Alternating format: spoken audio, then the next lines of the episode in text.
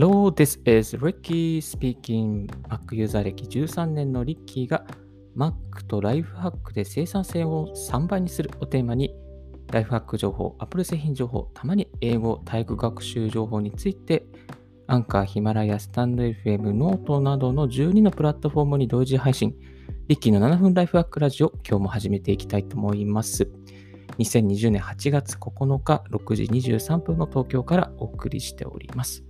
はい。え今日のテーマはですね、えー、健康診断で、えー、A を獲得するにはどういうふうに過ごしたらいいのかということで紹介していきたいと思います。はい。実はですね、最近健康診断がありまして、あのー私の健康診断の結果がオール A だったんです。これ嬉しいことなんですけども、実はいろいろと積み重ねていくとですね、振り返ってみると、本当に過去10年以上はずっとオール A という感じで、11年の時はちょっと B があったんですけども、ほとんどもうずっとオール A を継続できています。おかげさまで。で、今回ですね、まあこう、どじゃあ自分のこう、オール A、なぜ取れてるのか。まあ、これの、オール A になるためのこうハックではなくて、まあ、こんな風にしたらちょっとオール A, オール A だったんだけどっていう紹介をさせていただきたいと思います。必ずしもこれをすれば健康診断の評価が上がるっていうわけじゃなくて、たまたまこんな風にしてたら評価が上がったよというシェアをですね、させていただきたいと思います。まあ、ちょっと自慢話っぽく聞こえてしまうかもしれませんけれども、えっと、お伝えしていきたいと思います。ちなみに、あの、えー、中高バレーボールやってまして、あとは、最近はあのボディーボードとかやっています。えー、基本はあのマラソンとか、えー、運動はしていなくてですね、まあ、日々日々、えー、通勤、通学で歩いている、そんな状況です。はい。えー170センチで体重は60キロぐらい、ちょっと平均より低いんですけども、そんな感じで維持しています。はい。ではですね、まず1つ目ですね。あの、片道10分以上歩く通勤がおすすめです。この毎日の通勤、通学、まあ、意外とですね、徒歩の数を数えることができます。で iPhone の中にですね、健康管理のアプリがありまして、そのハートのマークなんですけども、それをね、だいたい歩数を数えることができています。で家に引きこもっていると、えー、運動不足になってしまいます。まあ、大抵休みの日家に引きこもってるんですけども、その時はだいたい1000歩とか2000歩になってしまうので、血流が、まあ、運動できないのでですね、血流が悪くなってですね、あの、なんかこう、だりなって感じになってしまいます。まあ、もし在宅ワークの方がいらっしゃいましたら、意識してやっぱランニングをするっていうことはおすすめではないかなと思います。で、1日、まあ、1万歩歩ければ全然問題ないですね。1万歩歩ければ問題ないと思います。はい。あえてですね、通勤・通学の時間で歩く時間を設けるっていうのもいいかもしれません。例えば、一駅前で、えー、電車を降りてですね、で会社まで、まあ、オフィスまで、目的地まで行くとか、えー、階段を使うとか、まあ、そういうふうに意識して体を動かしていく。まあ、マラソンをしようと思うと結構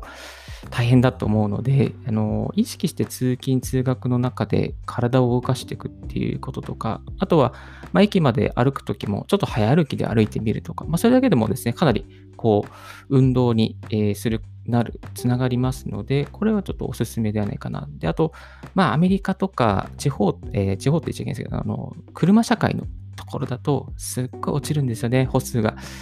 ちょっと前にシカゴに出張で1ヶ月ぐらい行ってたんですけど、すごい落ちました、歩数。なので、意識して、えー、オフィスの中を歩き回るようにしてるんですけども、なかなか歩数上がんないですね。そういう場合はやっぱりこうマラソン、ジョギングして、歩数分、歩けない分稼ぐっていうのは、これは大事だかなと思います。はい。次、二つ目ですね。えー、間食をしない。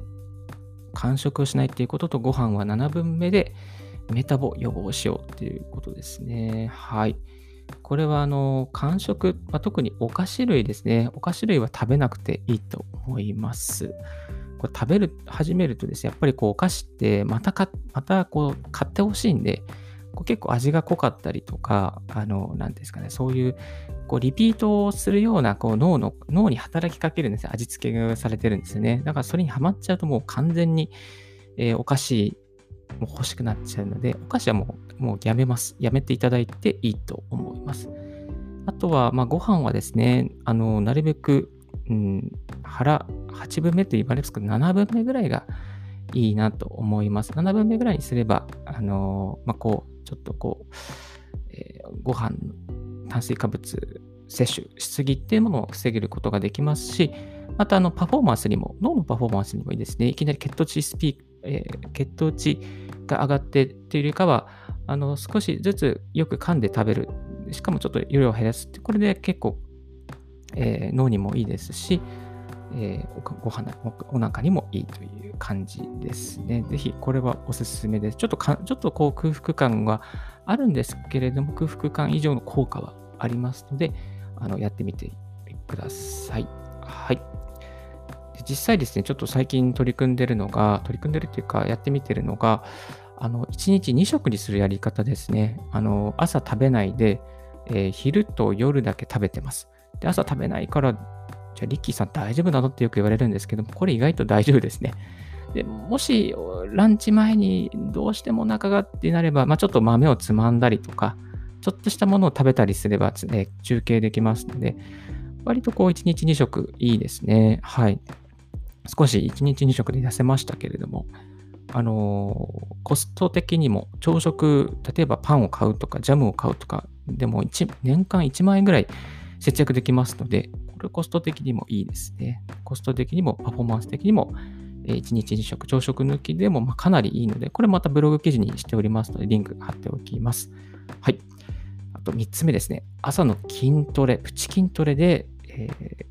パフォーマンスがぐっと上がるということですね。朝の筋トレ、えー、最近は朝起きたら逆立ちを60秒してます。これで血流が上がります。あとは仕事を始める前に腕立てを25回、腹筋20回、背筋20回などやっていますね。誰もいない会議室とかでこっそりやってます。そうするとですね、まあ、こう自制心が上がるっていうこともありますし、姿勢が、筋肉がつくとですね、やっぱり姿勢が、こう体を支える筋肉がつくので、姿勢が良くなりますね。まあ、ちょっと猫背なんで、もともと、あの、そう言わ言ってもあなた姿勢悪いよねって言われるかもしれませんけども、姿勢が良くなりますね。あと、まあ、やる気がまあ、こう、やる気が上がってくるんですよね。だからこう、体に酸素が満ちてきて、こう、ああ、やっていこうっていうですね、そういう気持ちの高揚が、えー、ありますし、その気持ちの高揚が仕事の効率化にもつながっていきますし、えー、まあ、ダイエットというかですね、体を整えることにもつながっていきます。はい。まあ、こう筋トレをすることで、本当にあの、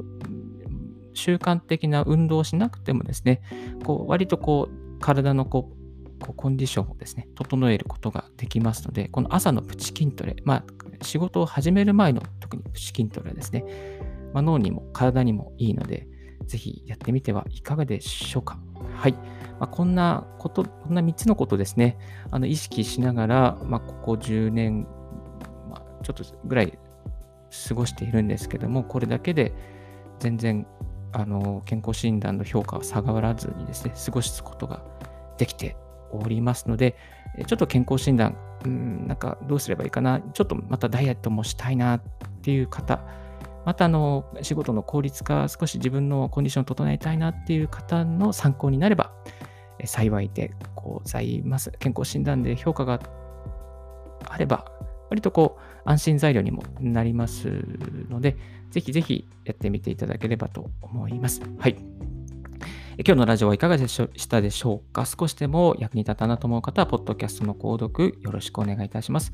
リッキーブログ、ツイッターも毎日更新しております。質問、こういうことを聞きたいなというリクエストがありましたら、ご連絡いただければと思います。はい。Thank you very much for tuning in Ricky's Radio on Podcast. This Ricky's Radio is brought to you by ブロガーのリッキーがお送りいたしました。Have a wonderful weekend and holiday. Bye.